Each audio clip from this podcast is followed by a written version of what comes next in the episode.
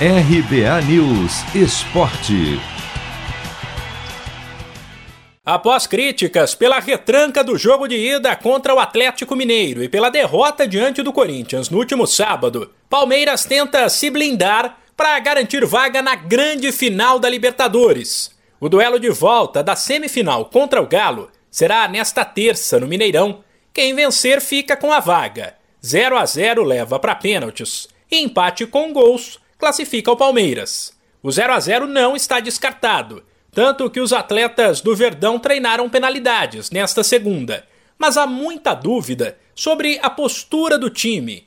Nitidamente o Palmeiras jogou para não ser vazado em casa, até porque o gol fora é usado como critério de desempate e, nesse caso, daria uma vantagem ao Atlético.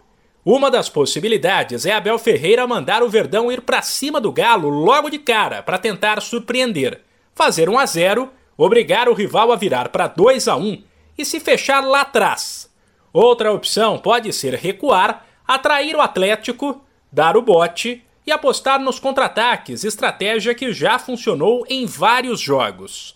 A postura do Palmeiras deve definir a escalação que teoricamente conta com disputas no meio e na frente.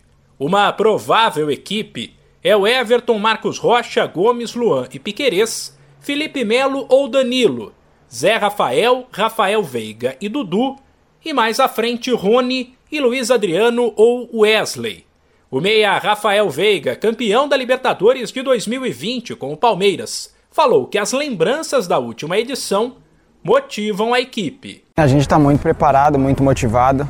Né? A gente estava até conversando ali no vestiário sobre a sensação né, que é ganhar uma, uma, semifinal, ganhar uma Libertadores. Então a gente tem que trazer à memória aquilo que, que nos, dá, nos dá esperança, né, que é aquele sentimento que, que a gente teve lá na final, é, depois do River o ano passado. Então é, a gente sai daqui muito motivado, né, porque a gente sabe o que representa o jogo. Né, então é isso. Espero fazer um bom jogo e que o Palmeiras vença também. Veiga ainda garantiu que a derrota para o Corinthians e toda a pressão que vem de fora não terão nenhuma interferência no duelo com o Galo. Tem uma coisa que a gente aprende aqui no, no Brasil é isso: é mudar a chave, é se adaptar ao próximo jogo rápido. É, às vezes a gente ganha e nem comemora tanto, e também quando acontece algo, algum resultado que, que que não é aquele que a gente queria, a gente também não, não vai ficar lamentando, né?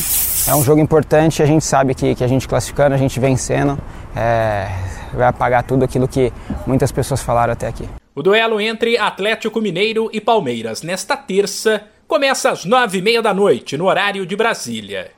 De São Paulo, Humberto Ferretti.